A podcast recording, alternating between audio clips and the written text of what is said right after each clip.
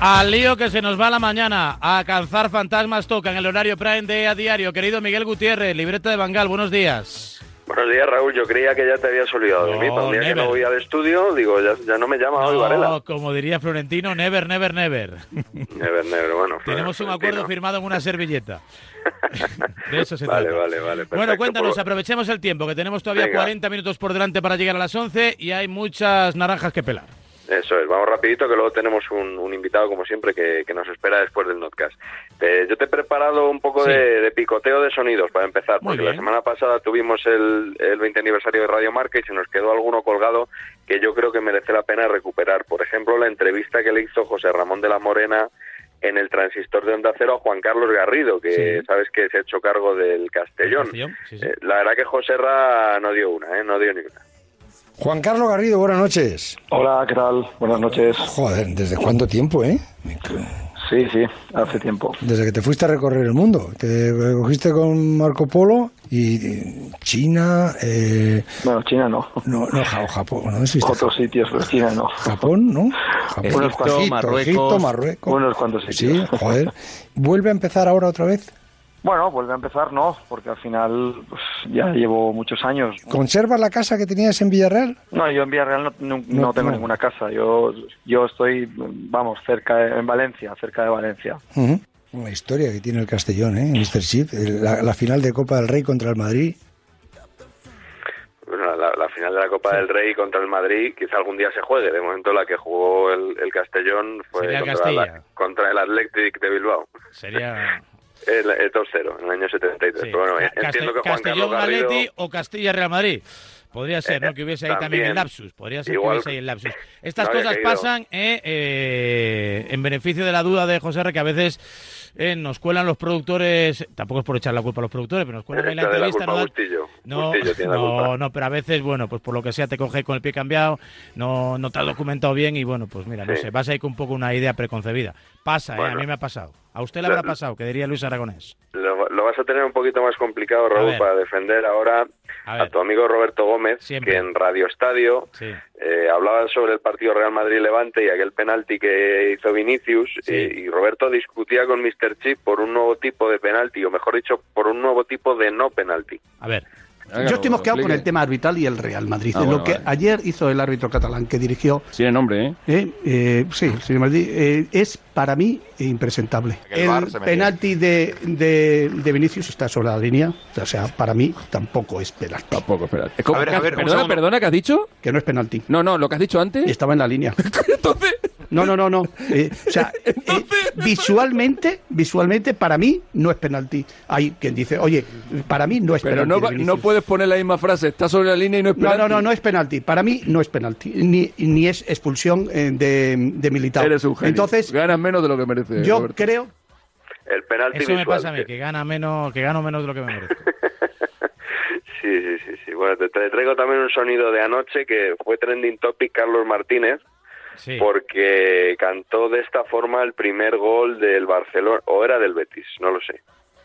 Fekir abriendo el balón para Emerson. Emerson llega a la línea de fondo, la pone. ¡Gol! Del Barcelona. Del Barcelona, del Real Betis Balompié. Borja Iglesias. Bueno, es que luego también puso es que que- le sacamos punta a todo, ya Sí, tú- que en el ¿a ti te ha subconsciente tiene muchas veces. Muchas veces. Eh, luego Carlos Martínez puso un tuit diciendo, bueno, pues eso que había sido un lapsus.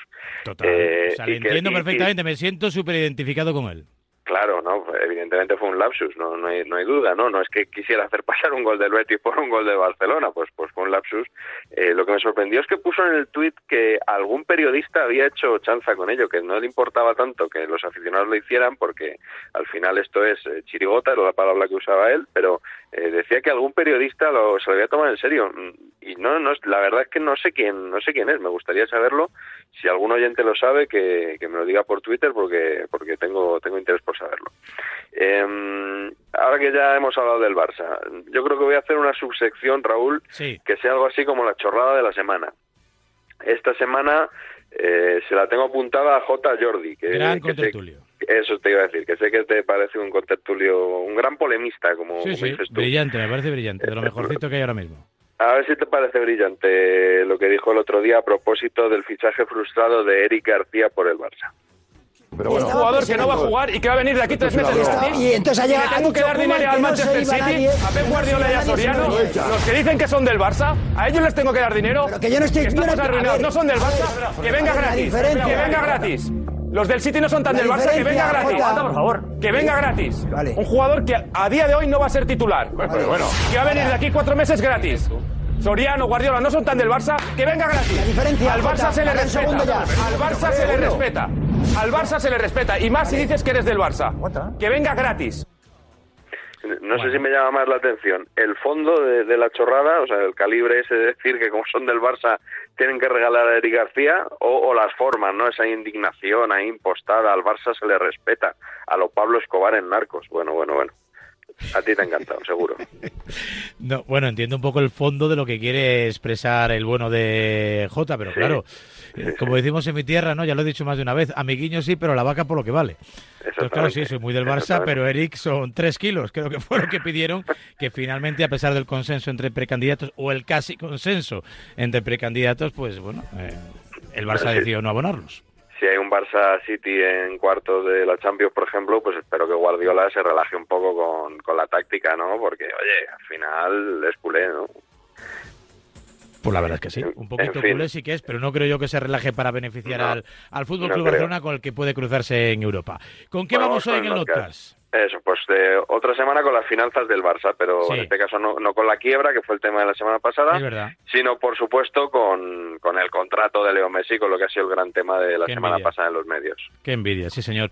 Bueno, pues eh, casi 12 minutos para intentar entender el por qué, el cuánto, el cómo, el dónde, el de qué manera de los 555 millones de marras que cobra o que ha cobrado ya Leo Messi.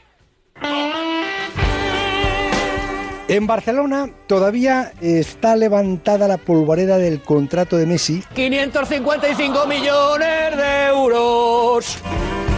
Gracias al diario El Mundo hemos podido conocer con todo detalle la relación contractual entre Leo Messi y el Fútbol Club Barcelona. Lógicamente, mirando estas cifras parecen inmorales, pero yo creo que en el mundo del fútbol hace tiempo que perdimos el Oresmus.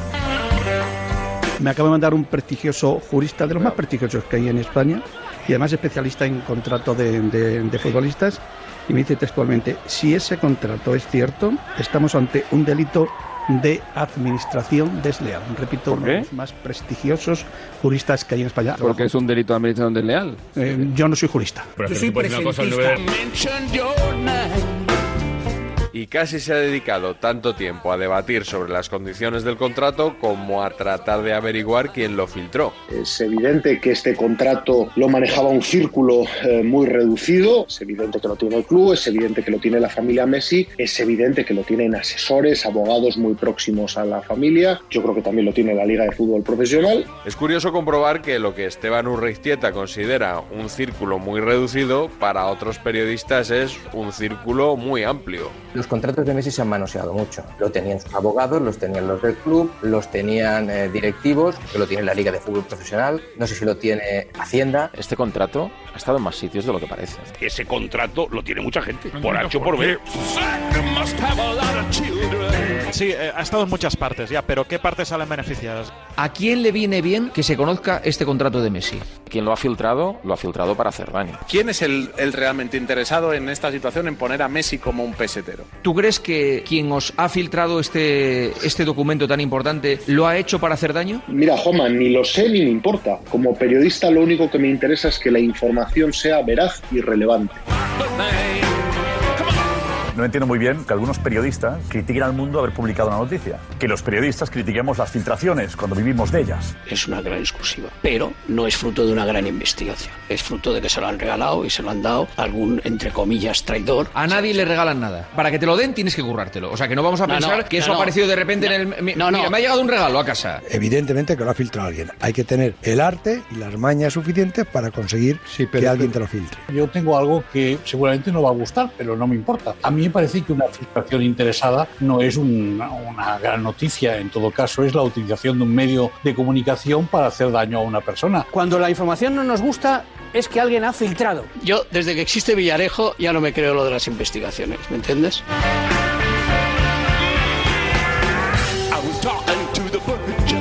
En el colmo de la desfachatez, Rayana ya con problemas psicológicos, ha habido incluso quien ha mezclado la derrota del Real Madrid con la publicación del contratazo del siglo. Entre ellas, el ex vicepresidente del Barça, Jordi Mestre. No sé, yo cada vez creo menos a las casualidades, que siempre que pasa algo con el Real Madrid, sabe alguna noticia uh, de carácter, digamos, polémico contra el Barça. Eh, yo soy muy mal pensado y ayer pierde el Madrid, sale la información. Yo también me acuerdo cuando el Barça en el 2015 ganó un triplete y salió también una información de Messi justamente a la par. Y ahora otra vez vuelve a salir una información que no favorece ni al Barça. ¿Estáis de acuerdo, no? Pues es la verdad. Lo... Llamadme loco. No, no, hacedlo, hacedlo de verdad en vuestra casa. Loco, loco. Yo creo que esto al final, al único que beneficia es al propio Messi. El terremoto pasará, la denuncia, por supuesto, será archivada, llegará Semana Santa sin que Leo haya manifestado públicamente su voluntad de irse y llegado el momento oportuno lo hará, se irá y cuando esté subido al tren sacará la cabecita por la ventanilla y ondeando su pañuelo blanco, por supuesto, dirá eso de me habría gustado tanto quedarme. ¡Ay, cómo me habría gustado de verdad! Porque yo soy muy, muy, muy, muy culé. Pero es que me obligaron a irme. Mirad si no lo que me hicieron en enero estas personas tan malas filtrando mi contrato. 555 millones de euros. Desde que Messi firmó el contrato en 2017 se había repetido que su sueldo rondaba los 50 millones de euros netos al año, pero en realidad es bastante más, unos 70. Las cifras son mucho mayores de las que imaginábamos. Pero algunos periodistas dicen que ellos ya lo sabían. Se hablaba de unos 100 millones brutos al año, 110, pero estas cifras desbordan todas las previsiones. No, no, se hablaba de 150. ¿eh? Bueno, yo de 150 no he oído hablar. Más o menos las cifras, eh, bueno, se intuían, no se decían con la boca llena, pero más o menos se sabían. Cuando tú te quedas con la cantidad real, pues tampoco hay tanta diferencia con lo que más o menos pensábamos que Hay ganaba solo Messi. casi 25 millones de euros por año. No, porque se porque habla- para empezar, la cifra de 555 555 millones de euros. ya no es esa cifra. Las cifras se acercan bastante a lo que pensábamos que ganaba En absoluto, Messi. en absoluto. Pues yo creo que sí. No, no, en absoluto. O sea, ¿qué que no, no, perdona, y si se acercaban a lo que tú pensabas, deberías haberlo dicho en el partidazo. Cuando nosotros los periodistas hablamos de lo que ganan los futbolistas, no tenemos ni idea y siempre es a la baja, porque si no nos meterían querellas cada día. Y no nos las meten, ¿por qué? Porque siempre la cifra que decimos es menos. Entonces, claro, nosotros nos Eso pasamos no- la vida diciendo que Messi gana 40 millones y como ganaba 74, ¿cómo se nos va a meter una querella? Esto más que periodismo parece un viejo concurso de televisión. Deben aproximarse, ojo, sin pasarse, a su precio justo. Yo creo que también esto ha descubierto que cuando hablamos de cifras no tenemos ni idea. Correcto.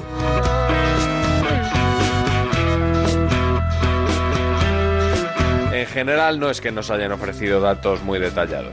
Porque llevo oyendo todo el día eso de lo genera. ¿Qué problema hay que gane esto, si lo genera? Que llame el experto, porque no sé de dónde lo genera. Pero esto de que genera Messi, ¿dónde lo habéis sacado? Messi ha multiplicado al Barça por muchos dedos. Messi, solo él, genera al Barça 300 millones de euros. Más de lo que cobra. Yo, yo, perdóname. Imposible. ¿En cuántos años? Imposible. La cantidad de dinero que habrá entrado en el Barça gracias a Messi.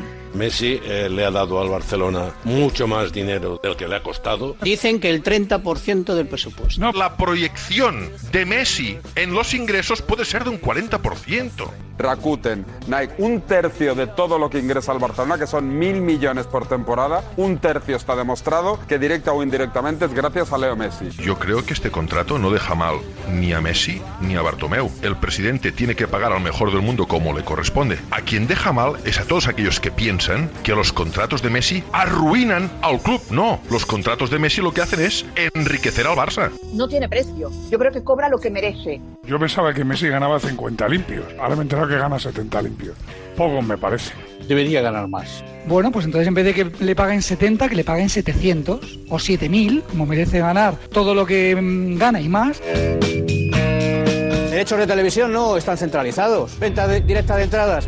No, igual hay 5.000 japoneses que entran menos. Sí. Bueno, bien. Publicidad, pues que me lo expliquen también. No lo genera. Solamente quincirúes, donde estamos en los distintos, que marcan y, y llevan como LeBron James. Jane Jane. ¿Y tú? Tarzán. Lo que pudo ser Frank Sinatra, lo que es, pero en, toda- en todas las profesiones, en el arte. ¿Cómo me puedes hablar que un Messi lo puedes poner en un estatus vulgar? Cuando me ha acusado Jorge de Alessandro a mí de demagogo, y perdón, fue a hablar de mierda el cagao. Fue a hablar de mierda el cagao. Es grosero, pero es significativo.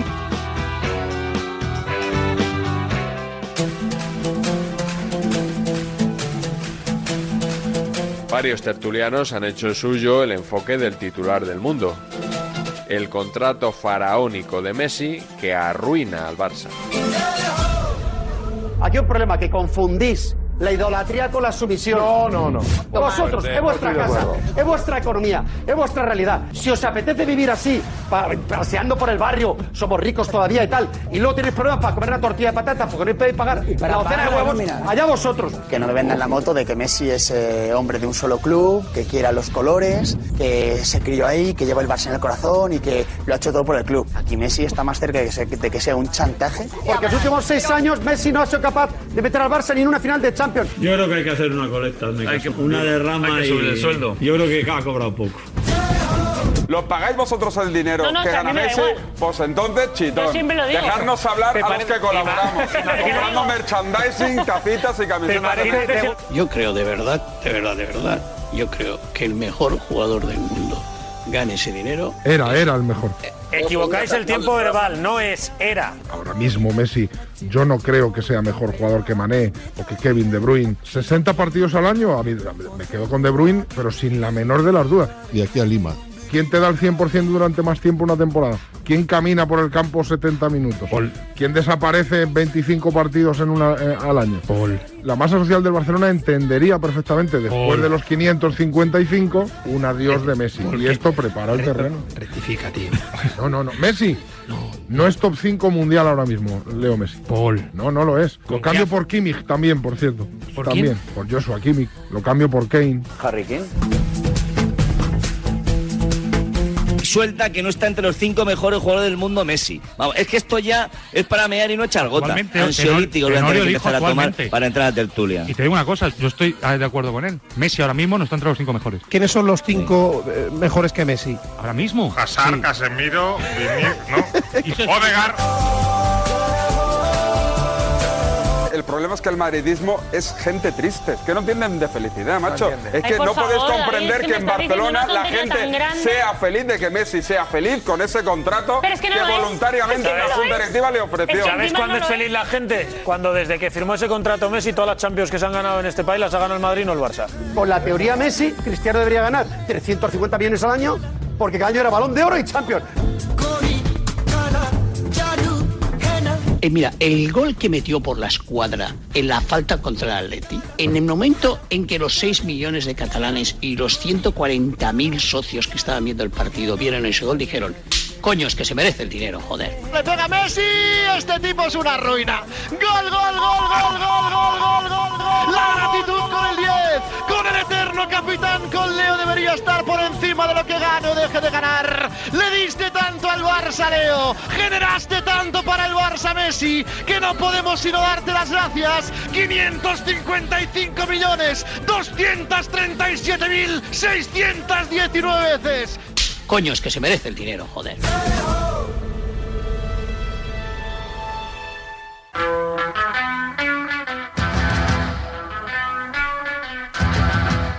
Diez y 42, 9 y 42 en Canarias. Nos ha quedado todo, pues 555 millones de veces más o menos claro. Que nunca se sabe, a que sí, Miguel, a que sí. Claro, claro, no suelen quedar nada después No. de un podcast, al contrario. Eso sí que es verdad. Pero bueno, hay por lo menos muchas versiones, muchas formas de enfocar las cosas, no siempre acertadas. Y bueno, pues en la variedad está el gusto, claro que sí. 10 y 42, 9 y 42 en Canarias, hasta las 11 de la mañana, tiempo prime con la libreta, con Miguel Gutiérrez y con compañero, que además ha formado parte durante mucho tiempo de la familia de Radio Marca y que la semana pasada estuvo también soplando velas de cumpleaños. Miguel, ¿de quién se trata? Sí, bueno, se trata de, de Fernando Ruiz. Yo he dudado si eh, elegir esta canción que sonaba hace unos años para presentar Planeta Eurosport en esta sintonía, o Gavilano Paloma, que también me han dicho que es una de sus canciones preferidas, pero al final he optado por esta. Eso lo desconocía yo, era más de Azuara, ¿no? Eh, hola Fernando, buenos días. buenos días, Raúl, Miguel, ¿cómo estáis? Lo de Gavilano Paloma, ¿a qué es debido? Nada, porque tenemos aquí un cachondeito sano en la reacción siempre con esta canción de, de Pablo Abraira y entonces hay gente que lo interpreta bastante bien. No es mi caso, evidentemente. Le pegaba más a Vicente Ortega, no te hacía yo con ese gusto musical, pero bueno. No, no, no, no, Es, es, por cariño un poco de, ya sabes, bromas de redacción típicas. En un día hoy muy de Eurosport, porque hoy se ha puesto en marcha el Open de Australia, Eurosport tiene los derechos para España, y Antonio Arenas y Anabel Medina han puesto el punto de partida, ¿no? Las retransmisiones con eh, Osaka y no sé qué más. Eh, Jalep creo que también ha tenido competición, mañana lo hará Rafa Nadal, a ver si la espalda se lo permite, y bueno, pues vamos a estar muy pendientes de Eurosport a través de la pequeña pantalla o a través también de las aplicaciones, que en ese formato también es, está disponible y por un módico precio, pues la verdad que podemos disfrutar del mejor tenis del momento. Miguel, Fernando, es todo tuyo. Sí, yo quería tener a Fernando en, esta sección, eh, pues un poco como lo que te dije en su día con Daimiel, ¿no? Que me busqué la excusa de que empezaba la NBA, pues con Fernando me he buscado la excusa de que empieza el Open de Australia, eh, porque, bueno, yo creo que Eurosport es un canal que, que no hace mucho ruido o que no hace mm, tanto ruido como otros en el sentido de, ruido de artificio, ya me entiendes, pero que nos lleva acompañando toda la vida. Imprescindible en nuestras vidas, con tanto deporte, además, por ejemplo, este año con Juegos Olímpicos, ¿por qué te voy a contar? Claro, claro, entonces le quería preguntar un poco a, Fernando por, por esa filosofía que tienen, que, que con la que yo pues me identifico bastante, que es de dar prioridad al, al, contenido sobre el continente, yo creo, ¿no? Al deporte por encima de todo. Sí, totalmente, ¿no? Y, y sobre todo, pues hacía referencia, a lo mejor no hacemos tanto ruido en el mercado eh, según a qué sectores, pues porque no tenemos derechos de fútbol, ¿no? Que es un poco el, deporte rey, pero sí que tenemos una vocación súper multideportiva y además nos tomamos muy en serio todos los deportes, por mucho que haya gente que, les parezca que son deportes un poco más frikis o minoritarios, nosotros procuramos darle la misma importancia a todos y, y bueno, tenemos ese afán polideportivo y tú lo has dicho perfectamente. Para nosotros lo más importante de todo es el contenido, las voces, los expertos y que el que hable en directo de cualquier deporte, pues ya sea tenis como estamos hablando con el Open de Australia, ya sea snooker o ya sea cualquier otro deporte, pues tenga unos conocimientos súper vastos porque al otro lado siempre hay gente que sabe mucho más que tú. El snooker eh, yo creo que es lo que más lo que más nos llama siempre la, atención no te quería preguntar si, si tiene impacto no a nivel de audiencia en cuanto a grandes cifras pero pero entiendo que es un producto que cuidáis mucho. Eh, eso y la combinada nórdica a mí es lo que me trae así como un poco loco. Bueno porque ya sabes que Tallada está al frente de la combinada nórdica y es un tipo que le pone cariño a todo pues el snooker mira es una cosa que a mí particularmente me enorgullece ¿por qué? porque es un deporte que no existía en España que poco a poco, pues llevamos tantos años dando snooker, hemos ido reforzando el equipo de comentaristas. Yo creo que estamos en un momento muy dulce en ese sentido. Y te puedo contar como, por ejemplo, que hemos tenido algunas cifras eh, realmente impresionantes para una tele de pago, ¿no?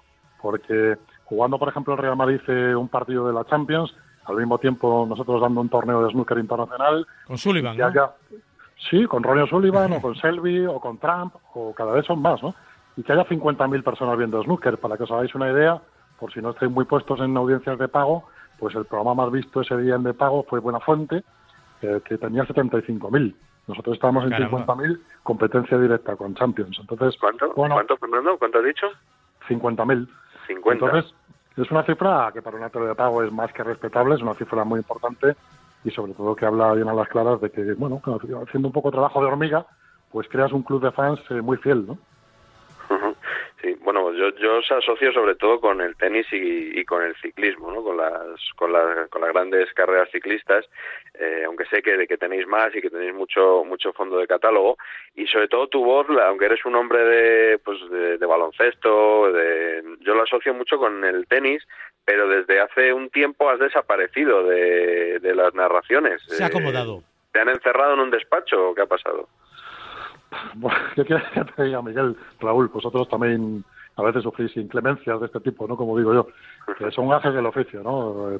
Que desde la empresa me pidieron que me centrara sobre todo en dirigir todo y, eso era un poco incompatible con pasar muchas horas y sobre todo a tiempo, ¿no? Y imagínate en Australia narrar a las 3 de la madrugada y luego atender durante todo el día a las muchas reuniones que hay, pues pues era poco más o menos que incompatible. Entonces, desde hace un año y medio, pues coloqué el micrófono, espero entre nosotros que provisionalmente, y porque lo echo de menos, y ahora me dedico a estar al otro lado de la televisión, ¿no? que también puedes contribuir como profesional, seguir creciendo, aprender un montón de cosas y bueno, pues contribuir a que Eurosport sea cada vez un poquito más grande. La verdad que puede presumir de redacción, ¿no? Con Miguel Ángel Méndez, eh, con Marta Sánchez Bellas, bueno, con toda la gente, los clásicos, ¿no? De Pollán, eh, Mielgo, o sea, toda la gente, ¿no? Que, ha formado parte de la redacción, fundamentalmente dedicada, ¿no? A la retransmisión del tenis y de otros muchos deportes, ¿no? Y además con un elenco importante de comentaristas, uno de los cuales, Miguel, nos ha llamado muchísimo la atención, ¿no? No diría que sea el mejor, pero desde luego está en ese top 5 de comentaristas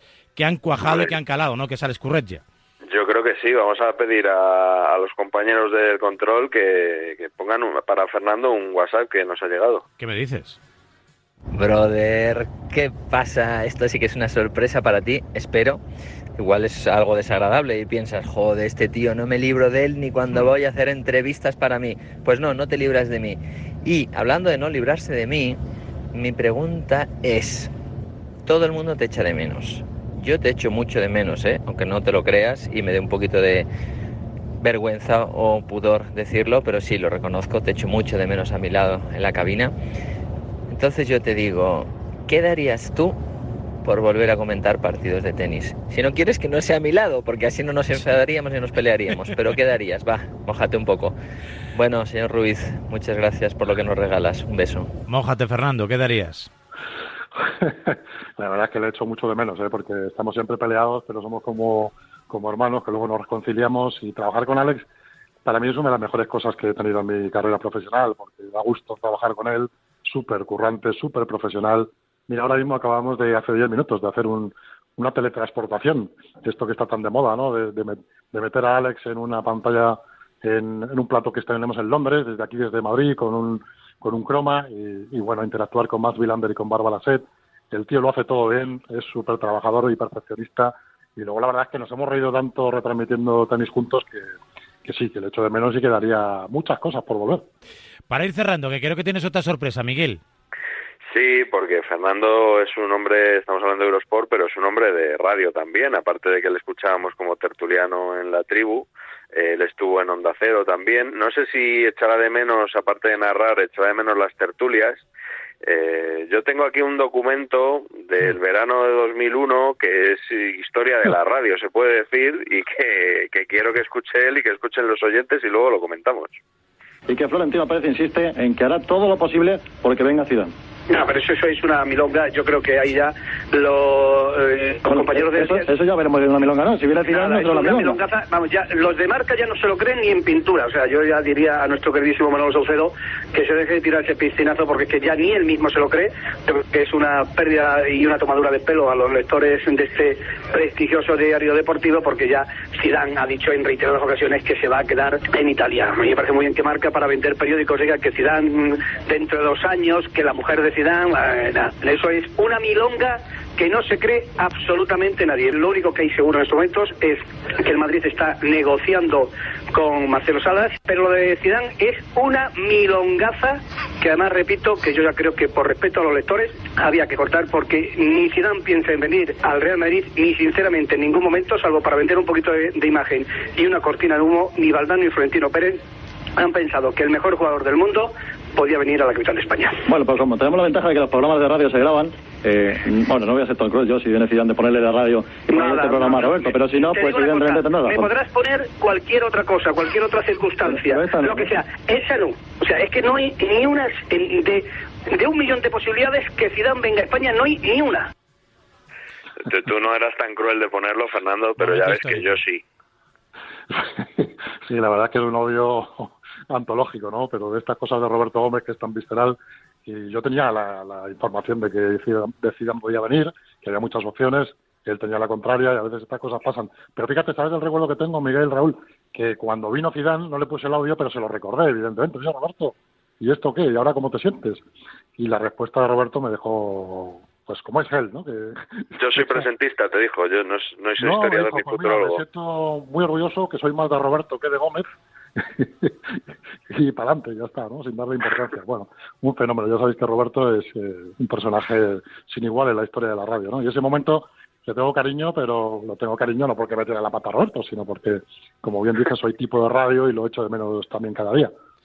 Tiene salida, desde luego, para todos. Le tengo cariño también a ese sonido, lo- siempre que puedo lo pongo.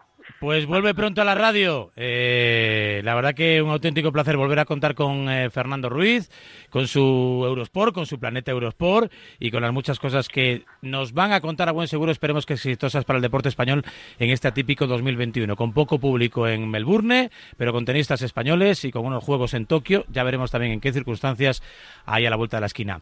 Fernando, un fuerte abrazo, gracias por atendernos.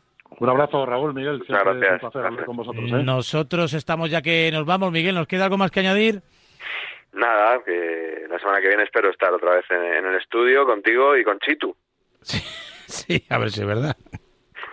Eso espero. A ver si es verdad. Abrazo grande, hasta la próxima. Un abrazo, Raúl. Gracias. Seguimos en tiempo de A Diario en Radio Marca. Hasta las 11.